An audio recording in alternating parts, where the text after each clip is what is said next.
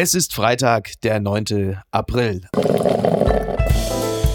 Apokalypse und Filterkaffee.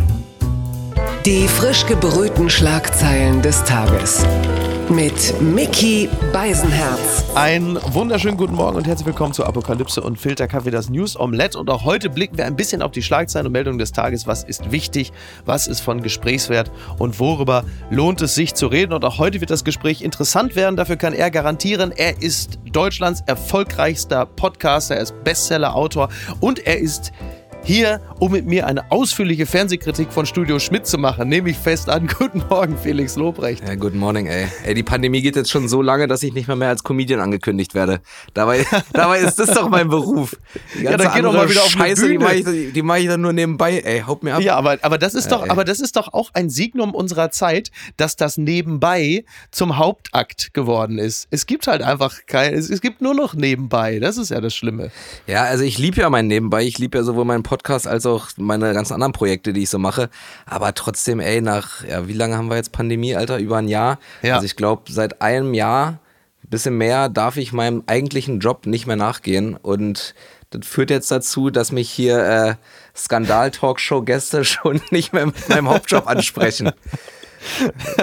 Kriegst du aber vom Gottschalk hier mal die rote Karte jetzt. Übrigens, was ist eigentlich mit Gottschalk los? Wann hat Gottschalk sich eigentlich dazu entschieden, seine Legacy zu ruinieren? Was ist Wahnsinn, ne? Jetzt das dann ist auch unglaublich. dass er sich auch in so einem kleinen, kleinen mit Dieter Bohlen verliert ja. und dann hier noch und das, sag mal. Ja, das finde ich auch interessant. Ja, er ist ja, er ist im Grunde genommen die Taube, die auf ihr eigenes Denkmal scheißt. Aber da kommen wir ja später gleich noch ganz kurz drauf zu sprechen. Übrigens, äh, Stichwort Pandemie. Ich saß äh, gestern im ICE, äh, natürlich erste Klasse Klasse, selbstverständlich. Und dann hörte ich so ein bisschen. Wo denn sonst, so, Miki? Bei den ja, Armen oder was? Die, die riechen. Hallo, mir geht es um Infektionsschutz. Und dann saß ich da und dann hörte ich so ein Gemurmel. Ich hörte dann so, so Schlagworte so, ja, also Moderna und, und Sputnik und also auch Studien und Harvard. ich dachte, das gibt's doch gar nicht. Und dann guckte ich und dann saß drei Reihen von mir entfernt Karl Lauterbach und telefonierte die ganze Zeit im Abteil. Und normalerweise, weißt ah, du ja, würde man um 95 Prozent der Leute sagen, jetzt pass mal auf, jetzt ist mal Schluss mit telefonieren. Du gehst jetzt zwischen die Abteile. Aber es würdest du bei Karl Lauterbach natürlich nie machen, weil du das Gefühl hast, hier geht es gerade um die Weltrettung. Ja, so. bei Karl Lauterbach sagt man eher, Dicker, mach mal Lautsprecher an. Weil du, du, du willst das ganze Gespräch hören, weißt du, was ich meine? Ja, klar. Ja, du ja, mit wem er redet. Ja, ja, ja. Also es ging äh, um den Impfstoff und natürlich ging es um, worum ging, natürlich ging es um Impfstoff, was denn sonst. Aber ich mag ja Karl Lauterbach, weil ich finde den, ich, find ich mag den, den auch. Der ist auch, der ist immer witzig auch, auch wenn das ja. manchmal nicht sein will, aber ja. der ist auch witzig, wenn es sein will, der ist einfach, der ist einfach äh, ein guter Typ. Wir sind uns auch wirklich äh, in Zuneigung verbunden und er wird auch demnächst äh, in einer Sonderfolge hier sein. Wir dealen gerade einen äh, Zeitpunkt aus. Ah, ja. Aber jetzt kommen wir dir zu. Die gute Nachricht des Tages. Sowas muss es ja auch mal geben. Sie ist äh, tatsächlich schon 24 Stunden alt. Ich melde sie trotzdem. Sie war in der Welt. RKI meldet erstmals über 600.000 Impfungen für Deutschland. Die Impfkampagne in Deutschland nimmt Fahrt auf. Für den Mittwoch meldete das Robert-Koch-Institut einen neuen Impfrekord. Mit äh, über 600.000 Erst- und Zweitimpfungen wird der alte Bestwert deutlich überschritten. Ich möchte ehrlicherweise nicht wissen, was der alte Bestwert gewesen ist. Ja, aber das war jetzt pro Tag oder was? Ja, pro Tag. Also 600.000 ah, ja. Impfungen, das ist äh, ein ganz normaler Samstagnachmittag in einem McDrive in Texas. Aber immerhin, trotzdem, wir können uns freuen. Also Deutschland legt langsam ab, impfmäßig, oder? Ja, mega. Mein Vater wird auch nächste Woche geimpft. Siehst du, und das ist nämlich, und das ist also jetzt, so genauso kennst du es noch am Anfang der Pandemie, wenn so die äh, Infektionen gefühlt immer näher kamen, so auf einmal kannte jeder, jeder jemand. Und genauso ist es jetzt mit den Impfungen. Das ist so gut, dass du es sagst, weil das ist exakt das, was ich gerade sagen wollte. Ah, ja, Jemand, weil du kennst genau das, was du sagst. Die, die Einschläge kommen näher, in diesem Fall ja. die Einstiche. Ähm, ja. Es ist exakt das. Du hattest immer jemanden, jemand kannte jemanden, der Corona hat und jetzt genau das, was du sagst. Exakt, was ja ein gutes Zeichen ist. An sich schon, ja. Ja, für uns, also ich bin ja nochmal einen Schlag älter als du, das heißt, ich bin äh, ein paar Monate früher dran als du, aber äh, es ist doch ganz beruhigend. Ich wollte das einfach auch mal erwähnt haben. Übrigens nicht nicht ganz so beruhigend sind die Meldungen äh, aus der Slowakei, äh, denn die haben eine Lieferung äh, Sputnik V bekommen und ja. Äh, da ist die slowakische Arzneimittelbehörde, die fühlt sich betrogen. Die Sputnik V-Impfstoffe seien nicht identisch mit dem in der Fachzeitschrift Lancet beschriebenen russischen Vakzin. Nun liegen 200.000 Impfdosen im Schrank. Also wenn du Impfstoff bei Wish bestellst, das ist jetzt auch so, ich weiß nicht, was die bekommen. Das ist ein bisschen wie bei, wie bei Ebay, wenn du dann den Karton öffnest und dann sind da einfach so 30 Packungen Capri-Sonne drin und dann denkst du, sag mal, hallo, Entschuldigung. Also das ist schon hart, ey. Also aber Impfstoff, äh, Söder hatte doch jetzt so, so wieder mal so einen singulären Vorstoß. Ja, Söder hat, hat jetzt auch, äh, hat jetzt äh, Russland gegönnt. Genau, ja, ja. Und äh, aber so wie es jetzt gerade aussieht, äh, kann es halt sein, dass die Tromben in den Gefäßen Russendisco tanzen und man sich jetzt überlegt, ob wir das jetzt wirklich wollen.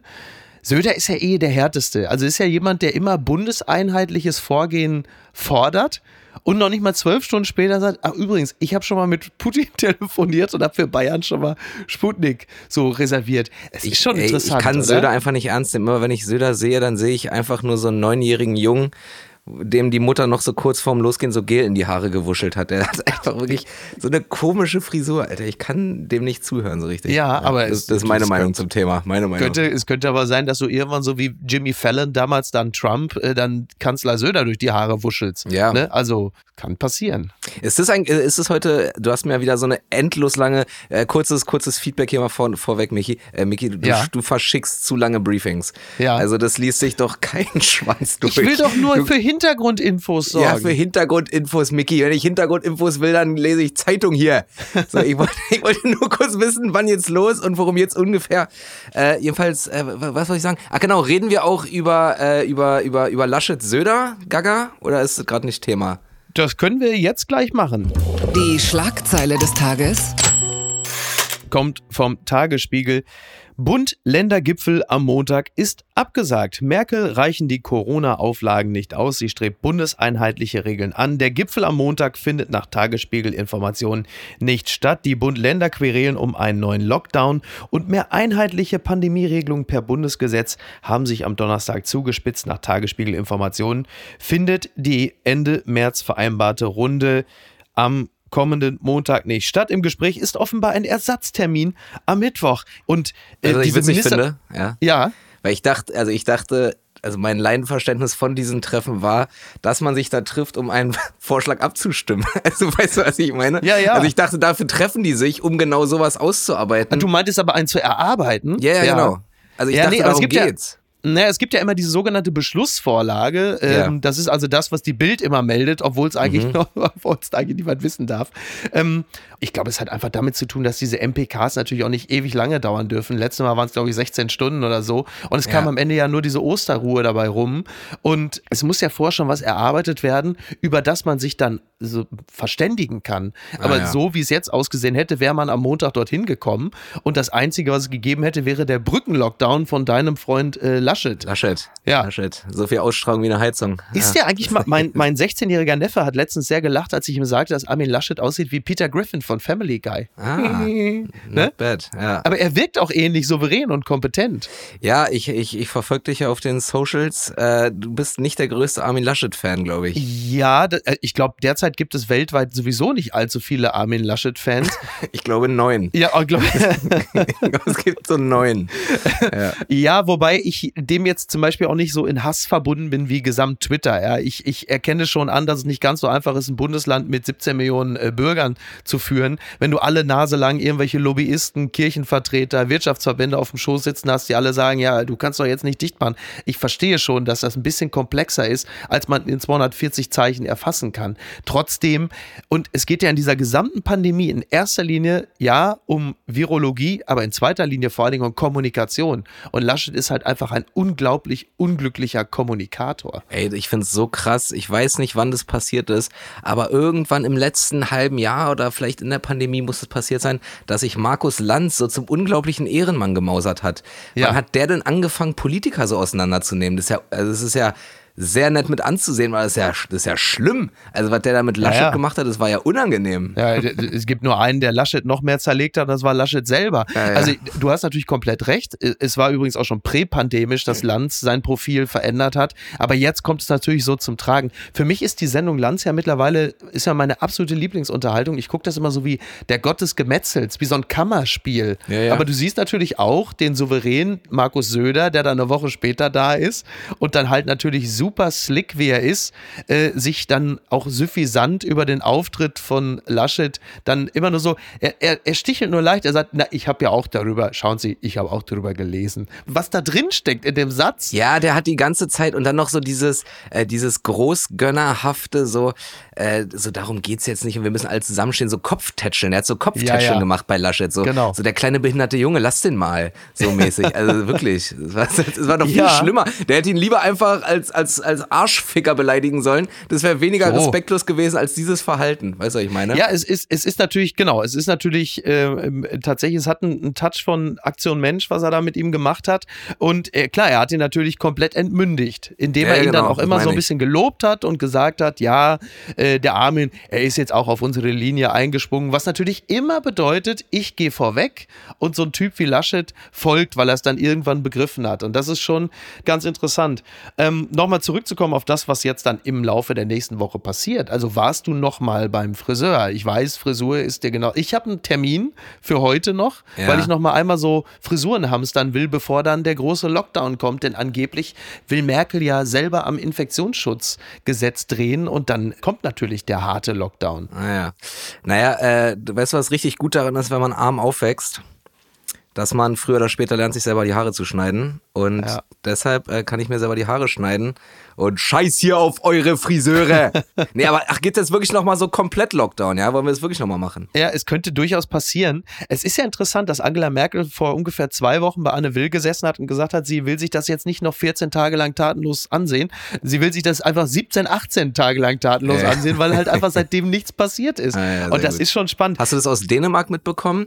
Ich glaube, das wurde auch äh, neulich in einer Talkshow besprochen, dass so der dänische Weg von der, von, ich glaube, die haben eine, ich weiß nicht, mhm. wie das Amt da heißt, ich sage jetzt einfach mal Präsidentin, ja. äh, die dänische Präsidentin. Kann auch sein, dass die Bundeskanzlerin, wie auch immer, jedenfalls eine Frau, die Dänemark regiert. So. Und äh, ihr Grind ist wohl, und das finde ich eigentlich total einleuchtend, dass man dass sie sagt, ab dem Moment, wo wir allen Menschen über 50 und allen mhm. sonstigen Risikogruppen ein Impfangebot ja. gemacht haben, ja, ja. Ab diesem Moment enden alle Corona-Maßnahmen. Ja. Und das finde ich unglaublich einleuchtend.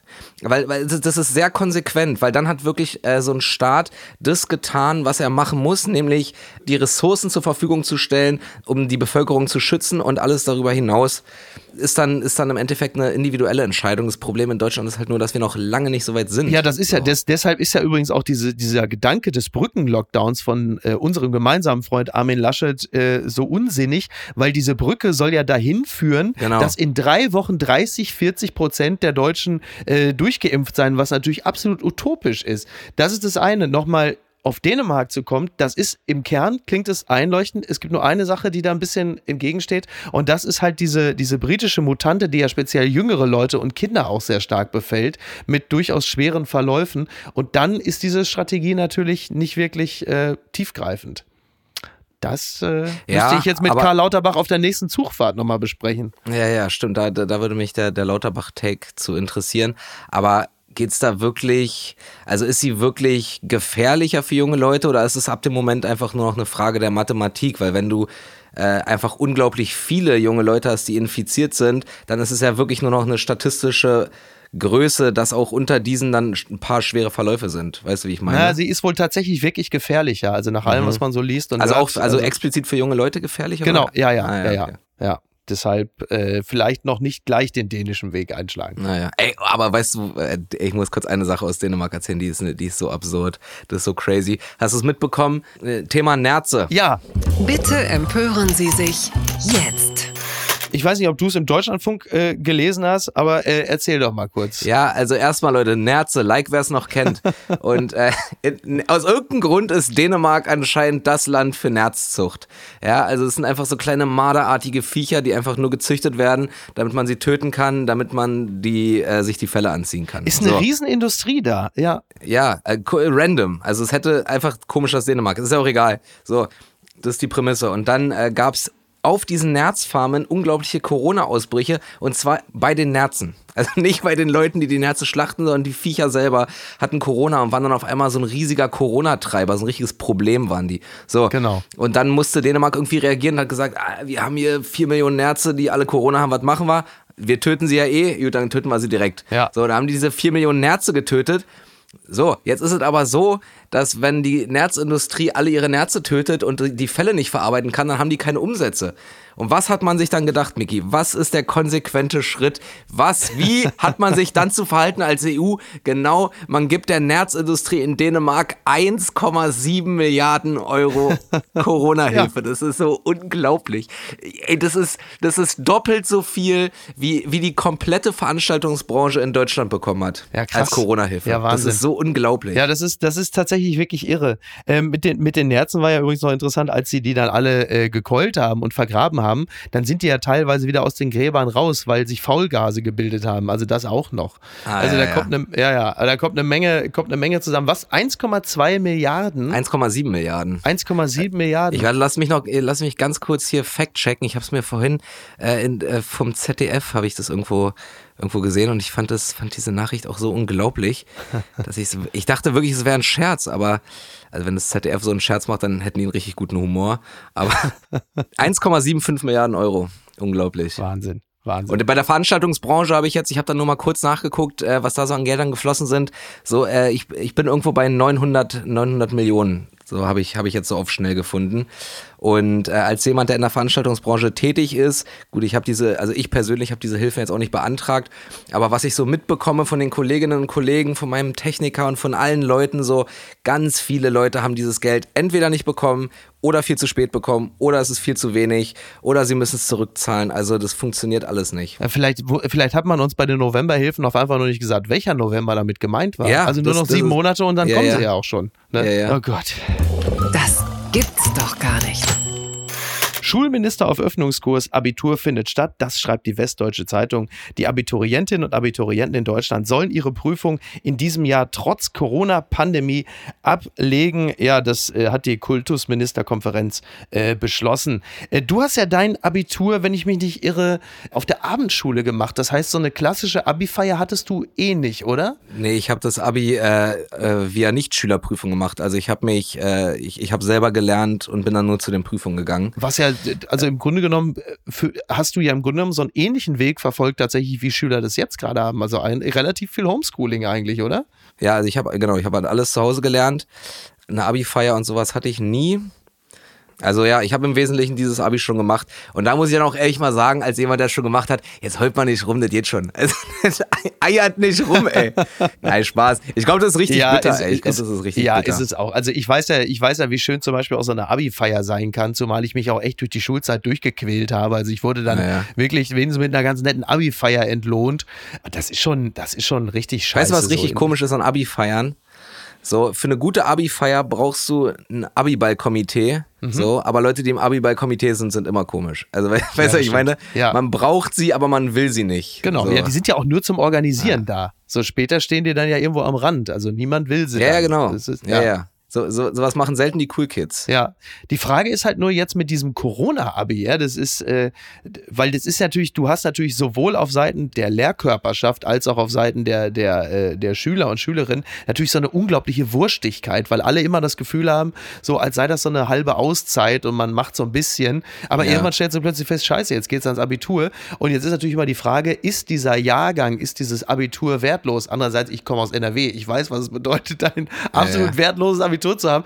Andererseits. Naja, ich glaube, da, man kommt auch wirklich an so ganz praktische Probleme so, weil ich könnte, also äh, weiß ich natürlich nicht, ich könnte es mir jetzt einfach nur vorstellen, dass die Notendurchschnitte schlechter sind. Ja. Und dann könnte man ja sagen, okay, dann kriegt man, die, dann sagt man bei diesen ganzen Corona-Jahrgängen, macht man alle Abischnitte pauschal um 0,4 genau. Notenpunkte genau. besser ja. oder sowas. Das Problem ja. ist, wenn man das macht, dann kann man, kann man sich jetzt auch gleich wieder komplett sparen, weil dann sind ja alle besser und dann ist der relative Wert ja gleich, verstehst du? Ja. Also ja. diese Numerus Clausae, so diese Uni-Zugangswerte, die berechnen sich ja immer quasi an der, an der, an der Gesamtheit von allen Bewerberinnen und Bewerbern. So, also es ja. wäre das komplett wertlos. Ich wüsste gar nicht, wie man darauf jetzt sinnvoll reagiert. Gucken mal, wer da spricht. NTV, früherer US-Vizepräsident Pence kündigt Buch über Trump-Ära an. Er war der stets loyale Mann hinter Trump. Mike Pence diente unter dem umstrittenen, so kann man es sagen, US-Präsidenten als Vize, doch am Ende der Amtszeit zerbrach das Band zwischen den beiden. Bis randalierende Trump-Anhänger den Vizepräsidenten sogar hängen wollten. Nun schreibt Pence ein Buch. Und da ist er nun wirklich nicht der Erste, der ein ah, Buch ja. über seine Amtszeit respektive über Trump schreibt. Und ich stelle dir jetzt die Frage, Felix, ist es das Buch, das Trump jetzt endgültig erledigen könnte. Ey, weißt du, was ich bei, weißt, was ich bei Trump-Anhängern richtig witzig fand? Die hatten immer sofort ein Schild. Ist dir das mal aufgefallen? Die hatten, egal welcher Sachverhalt, die hatten sofort ein Schild. Weißt du, Trump sagt auf irgendeiner Pressekonferenz, Stop the Count, vier Minuten später ist die USA voll mit Stop the Count-Schildern. Das, fand ich, äh, das fand ich wirklich remarkable. Ja. Äh, ja, nee, es wird wahrscheinlich, ich weiß nicht, soll das ein Abrechnungsbuch werden? Ich glaube, ich glaube, es ist so ein bisschen beides. Es ist so ein bisschen so eine Art Autobiografie. Also er hat ja nun wirklich auch schon ein langes politisches Leben hinter sich mhm. und dann aber schon auch durchaus eine Abrechnung mit der Amtszeit von Trump. Was ich ja. mal besonders bemerkenswert finde bei Leuten wie zum Beispiel äh, John Bolton, ja. Äh, die ja sehr lange gut unter Trump funktioniert haben und dann, wenn sie, äh, wie im Falle von Bolton ja auch gefeuert wurden oder ja. wie im Falle von Trump dann halt eben auch sich dann auch ein bisschen distanziert wurden, dass sie dann halt mit dieser Amtszeit abrechnen und dann plötzlich diesen ganzen Kurs auch so kritisch sehen, wo man sagt, ey, Motherfucker, ihr habt diesen ganzen Scheiß die ganze Zeit mitgemacht und jetzt plötzlich dann äh, darüber zu schreiben, wie schlimm das alles war, das ist halt einfach auch der Gipfel der Rückgratlosigkeit. Also ja, das ja. finde ich irgendwie so. Ja, das ist so ein bisschen, um hier nochmal den Bogen zu spannen, das ist so ein bisschen wie, äh, wie Armin Laschet bei Markus Lanz, wenn er irgendwie über, über so unglaublich viele Probleme von Deutschland redet und man sich dann denkt, Bro, wer hat denn 16 Jahre lang regiert? Also wartet die CDU CDU oder, also weißt du, was ich meine? Ja.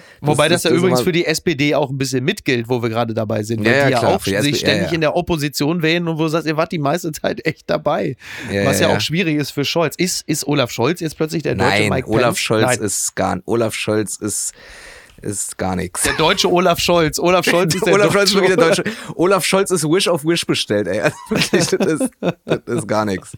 Und das Buch? Ich habe den mal kennengelernt, der ist total freundlich und so, aber ja, klar. also 0,0,0 ja. Chance. Ja, ja Lege ich ja. mich fest. Ja, ja, denkst du? Ja, absolut. Also das würde mich also wenn nicht alles passiert, ja. was noch Schlimmes passieren kann, dann, dann ist das un, also unmöglich. Unterm Radar. So, jetzt wird's interessant. Jetzt wird's interessant. 10 bis so. 15 Euro pro Kilo. Belitzer Spargelsaison gestartet, schreibt die BZ. So, endlich sag's mal einer. Ja, das ist so. In der Belitzer Region mit rund 1700 Hektar seien täglich bereits etwa 20.000 Kilogramm geerntet worden. Die Ernte laufe seit Anfang April. Brandenburgweit wird auf rund 4000 Hektar geerntet. Dafür seien nach Jakobs zufolge rund 6000 Saisonarbeitende nötig. Ist das jetzt wieder die Zeit, wo dann halt eben auch wieder die Osteuropäer kommen müssen? Müssen, um uns bei der Spargelernte zu helfen. Und was hat es eigentlich mit diesem Spargel auf sich? Ich habe die Faszination für Spargel nie begriffen. Mhm. Du? Ja, also Spargel ist so ein typisches Essen, so das esse ich, wenn es da ist und es jemand zubereitet, aber ich würde jetzt mir nie eigeninitiativ Spargel kaufen gehen, ja. weißt du, ich meine? Ja, ja. Äh, was ich mich immer frage, so, also wenn eine ganze Branche irgendwie darauf aufbaut, dass man irgendwie lohngedammte Arbeiter aus sonst wo importieren muss, dann muss man da vielleicht nochmal irgendwo ein bisschen anders rechnen. Also weißt du, ich ja. meine? Ja, also wir haben gerade so viele ja. Leute, wir haben, wir haben ja, wir haben vorhin drüber gesprochen, wir haben eine komplette Branche, die gerade nicht arbeiten darf. So, ey, die freuen sich, wenn sie was zu tun haben, aber nicht für drei Euro die Stunde. Dann bezahlt die Leute ordentlich. Es gibt gerade genügend Leute, die nicht arbeiten können, dürfen wegen der Pandemie dann, dann kriegt ihr euren Spargel auch geerntet so. Also ja, völlig richtig. Ist, ist natürlich auch wieder so ein, so ein typisches systemisches Problem, wo man genau das, was du richtig sagst, sich, sich Leute holt, die halt einfach völlig unterbezahlt sind und ja. sich im Zweifel dann auch, zumindest im letzten Jahr dann auch, nicht weil sie draußen auf dem Feld arbeiten, aber weil sie da dann inzwischen auch in solchen Scheißunterkünften sind, dann auch noch Corona geholt haben, ja, ja, was ja auch ein ernstes Problem ist. Aber der Spargel jetzt mal als Gemüse, als solches, ich habe immer gesagt, äh, Spargel unterirdisch, aber von den Deutschen geliebt, ist eigentlich, Spargel ist der Pocher unter den deutschen Gemüsen. Man fragt sich wirklich, was sie daran finden. Und ganz ja. ehrlich, wenn die Qualität eines Gemüses sich daran bemisst, in welcher Soße man es ertränken kann, dann stimmt damit ja auch im Kern etwas nicht. Ja, ja, total. Das ist die große, das ist meine große Spargelabrechnung. Das ist die, der, der, der Spargel, jetzt ist Payback.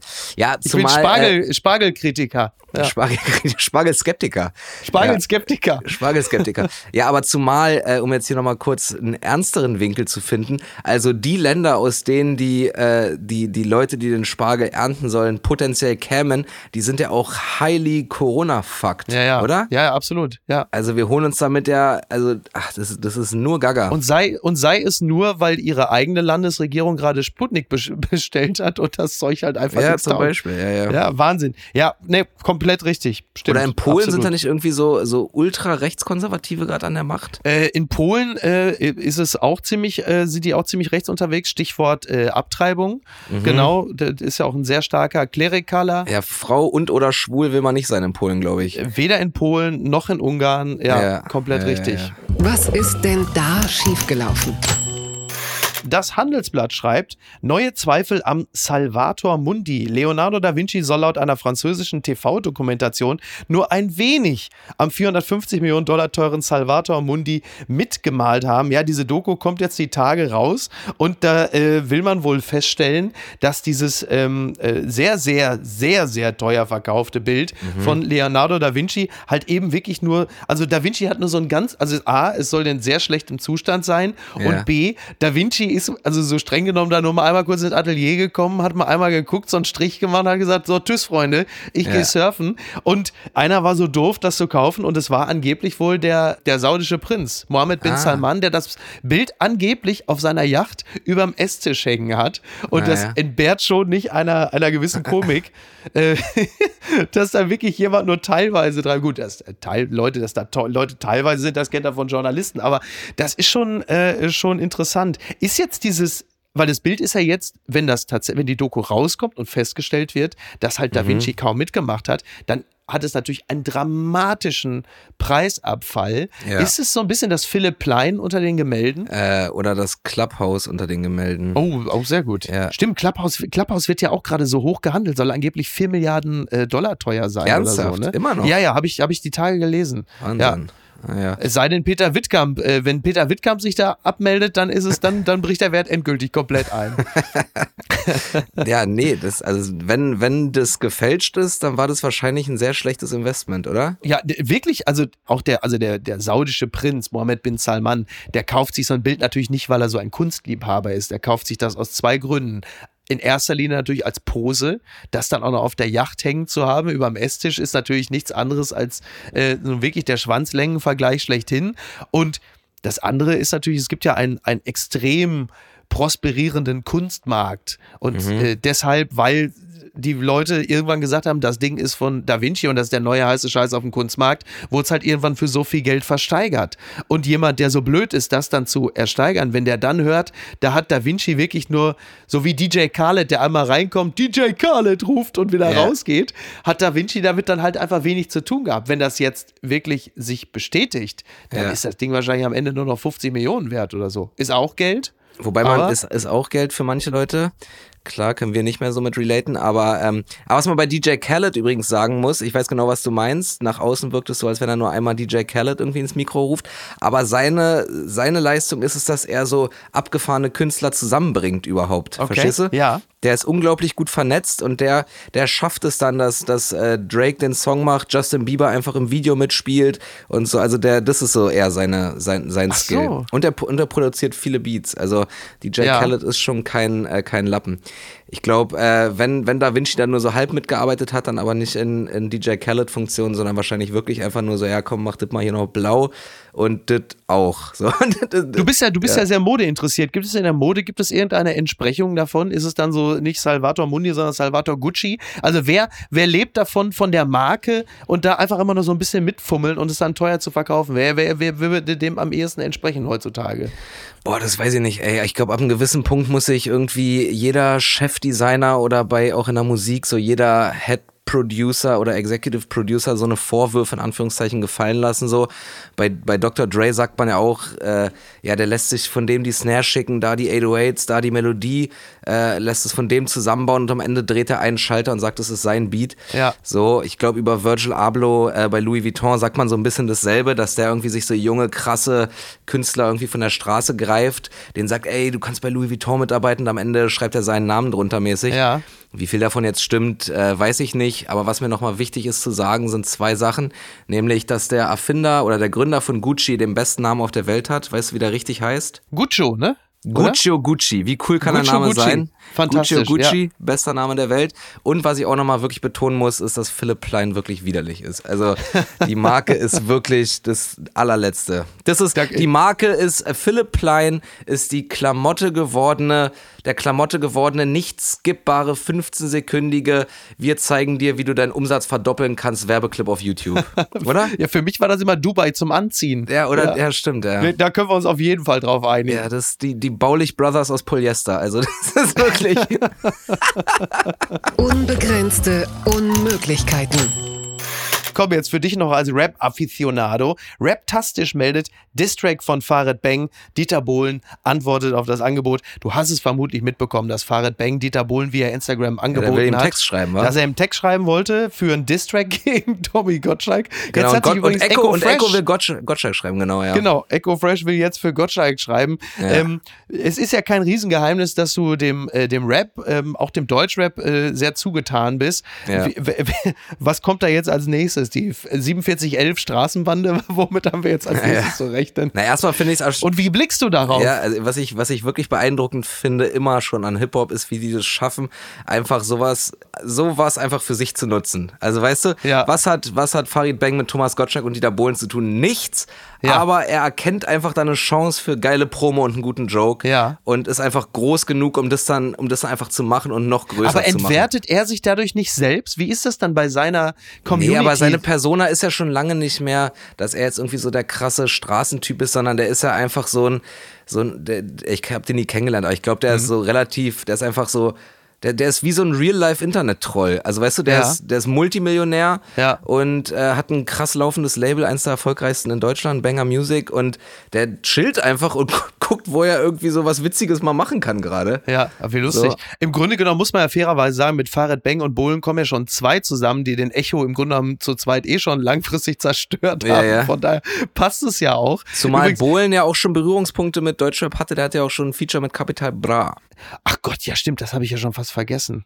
Und äh, glaub, Bushido Sherry damals Sherry mit Karel Gott, das war. Stimmt, Bush- Cherry ja. Cherry Lady, du hast völlig recht. Stimmt, stimmt. Bushido, Karel Gott, Zeiten ändern dich. Ja. Ja, also fände ich, äh, fände ich, äh, fände ich witzig, aber ich glaube, es ist einfach nur ein großer Joke. Ja. So. Obwohl Thomas Gottschalk ist gerade in so einer Laune, dass er echt sagt, Thomas Gottschalk ist gerade so dabei, seine Legacy zu ficken. Ich würde ihm sogar Ja. zutrauen, dass er sagt, nee, komm, ich schreibe den Text selber. So, Ey, den letzten, den letzten Rap-Text von ihm kenne ich noch. Den, du kennst noch What Happened to Rock'n'Roll? Kennst du das Lied noch? Nee. Ja, pass auf, ich zitiere nur, ja. Jetzt mache Ja. ich dir mal hier den Felix Lobrecht. Äh, genau vor 20 Jahren kam sein Song raus, What Happened to Rock'n'Roll. Es war eine Art äh, Kulturkritik. Mhm. Äh, Tom, Tommy Gottschalk äh, wollte im Grunde genommen also Rock zurück und haderte sehr mit der modernen Popkultur, ja. Also, wenn meine Kinder Musik machen, gibt's für mich nichts mehr zu lachen. Ich höre aus dem Kinderzimmer Hip-Hop, Rap und Techno immer. Solange das mir nach ein paar Minuten die Ohren und die Nasen bluten. Jetzt kommt der beste Part. Sag mal, ist der Kerl plem plem? Nein, Papa, das ist Eminem. So, und das war, und dann, ja. Aber da merkst an. du doch, Mickey, Ja. wie Thomas Gottschalk als Schwarzer einfach Musik ganz anders im Blut hat. er hat einen ganz anderen Zugang zu nach seinem einen Tag Blackfacing. Der merkt da einfach Ja, das ganz stimmt, ja, anders. du hast völlig recht. Tommy Hendrix, ey. Und was schreibt eigentlich die Bild? Kommen wir hinten raus, machen wir jetzt noch schnell die Post von Wagner. Komm hier. Ja, komm. Also, betrifft die Schicksalsfrage der Grünen. Mann oder Frau? Für mich ist Robert Habeck eine Eule, ein Tier mit großen Augen. Annalena Baerbock ist eine Wildkatze. Für mich steht fest, dass die Wildkatze die Kanzlerkandidatin der Grünen wird. Die Welt ist müde von Korthosenträgern, von Männern, die alle verstehen, den sanften Männern, denen alles leid tut, die alles verinnerlichen. Es gibt Fotos, wo sich Habeck mit Pferden fotografieren ließ. Er liegt im Gras. Alles ist sanft. Er ist Doktor der Philosophie. Er sagt, dass er Feminist sei. Ich denke, es geht in der Kanzlerkandidatenfrage nicht um Mann oder Frau. Es geht darum, wer mehr Mann ist. Habeck oder Annalena Baerbock. Für mich ist Annalena Baerbock mehr Mann. Herzlichst, ihr Franz Josef Wagner. Ja, den Take hast du jetzt auch nicht mehr kommen sehen, oder? Den habe ich nicht kommen sehen. Das kann überraschen. das ist doch wirklich nicht zu fassen. Felix, äh, das heißt, wir beide haben unsere Fotos mit Pferden für dieses Wochenende gecancelt. Ich hatte mal eine, alten Klassen, eine alte Klassenkameradin, die hatte alles so voller Pferde, so Pferdemäppchen, Pferdeordner, Pferde dies, Pferde das. Und dann habe ich sie irgendwann mal gefragt, so, ey, äh, magst du Pferde? Und dann hat sie mich so angeguckt und meinte, nee, wieso? okay, okay. Und danach, war eine, und danach ja. war die Lasagne im Lidl kaufen. Also, äh, Felix, ich danke dir ganz herzlich. Das hat mir sehr viel Spaß gemacht. Ähm, ja, mir auch, Mickey. Machen wir komm wieder. Doch einfach, komm doch einfach wieder. Ich glaube, äh, wir haben noch ein bisschen was zu erzählen. Und dann, äh, wenn wir äh, das nächste Mal wieder sprechen, taxieren wir einfach die Pop-Art-Gemälde im Wohnzimmer von Robert Geis. So. Da ist ja auch wahrscheinlich da ist aber zu äh, weit über 60 Euro. Also, Felix, mach's gut. Bis denn. Ciao. Aurin Mickey, schöne Woche, Leute. Ciao. Die heutige Folge wurde präsentiert von der Allianz Lebensversicherung. Apokalypse und Filtercafé ist eine Studio Bummens Produktion mit freundlicher Unterstützung der Florida Entertainment. Redaktion Niki Hassania. Produktion Laura Pohl. Ton und Schnitt Niki Franking. Neue Episoden gibt es jede Woche montags, mittwochs und freitags, überall, wo es Podcasts gibt. Stimme der Vernunft und unerreicht gute Sprecherin der Rubriken Bettina Rust.